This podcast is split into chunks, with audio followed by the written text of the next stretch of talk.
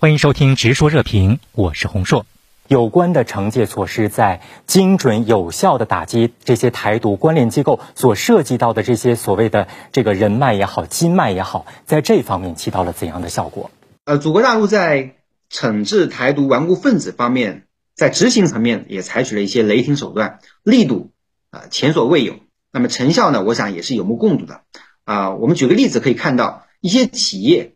在受到惩处之后，他没有到处去。啊，伸呃伸张喊冤啊，这说明对于他们所从事的台独分裂行径，大陆方面是证据确凿的啊，他们自己也是心知肚明的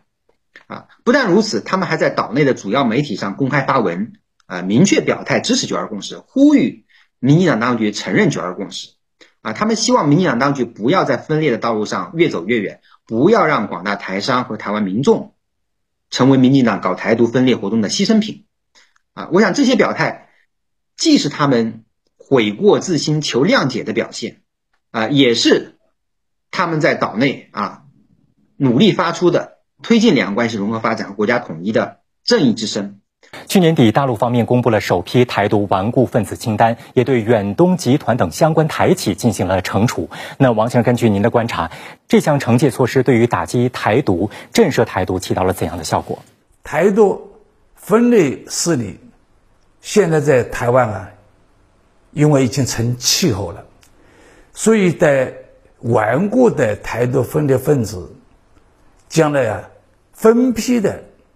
点名，跟那个四九年啊解放战争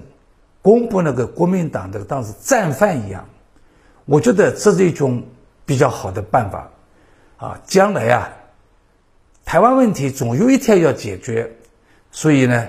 呃，我们现在先记录在案，将来呀要算账的。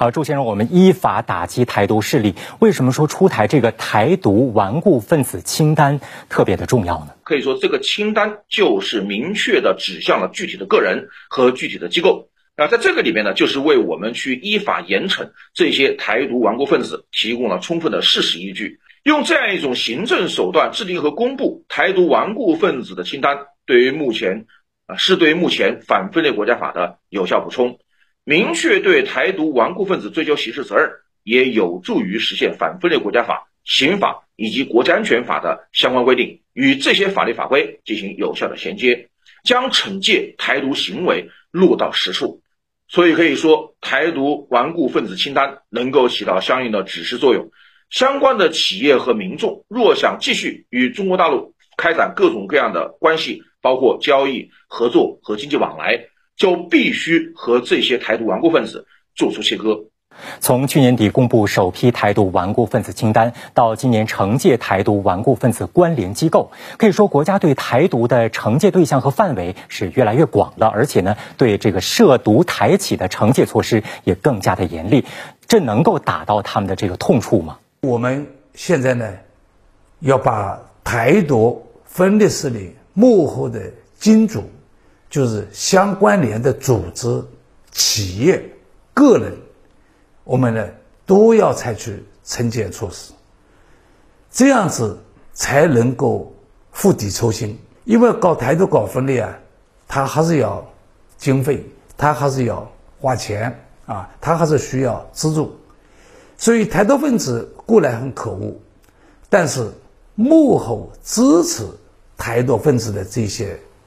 啊相关的这些组织和企业更加可恶。那么在当前的惩戒力度之下，大陆方面对于台独顽固分子的惩戒就不再限于过去的经济领域，而是如果说台独势力继续挑衅，大陆方面可以采取启动包括像刑事司法程序，依照刑法、刑事诉讼法追究清单在列的台独顽固分子的刑事责任。而且呢，这个追责是终身追责的，终身有效的。惩戒台独顽固分子关联机构以及对于涉毒的台企的相关的惩戒，可以说也是有助于进一步限缩台独势力的活动空间。呃，台湾地区它的政治现金制度是台湾政党和相关的政治人物参与选举的重要基石。如果企业机构与台独顽固分子做出的切割，那么，对于台独势力谋求政治地位，可以说是一个非常精准和有力的打击。那必须明确的是，国家惩戒和打击的对象是台独顽固势力及其相关的关联机构，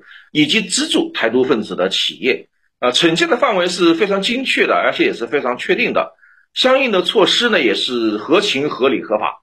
这些惩戒措施显然不会伤及到普通的台湾民众，更不会影响到两岸经济社会的正常的合作、文化交流和社会往来，反而是有利于两岸关系和平发展和行稳致远的。因此呢，只要台商以及台湾的居民不参与台独等危害国家安全的行为，自己行得正、坐得直，他在大陆的投资当然是受到法律保障的，相关的交易也当然是受到法律的维护的。所以，这些工商团体的负责人更加应该去问一问的是台湾当局，问一问民进党蔡英文，为什么要挟洋自重、以洋谋独，把台湾一步一步的推向深渊？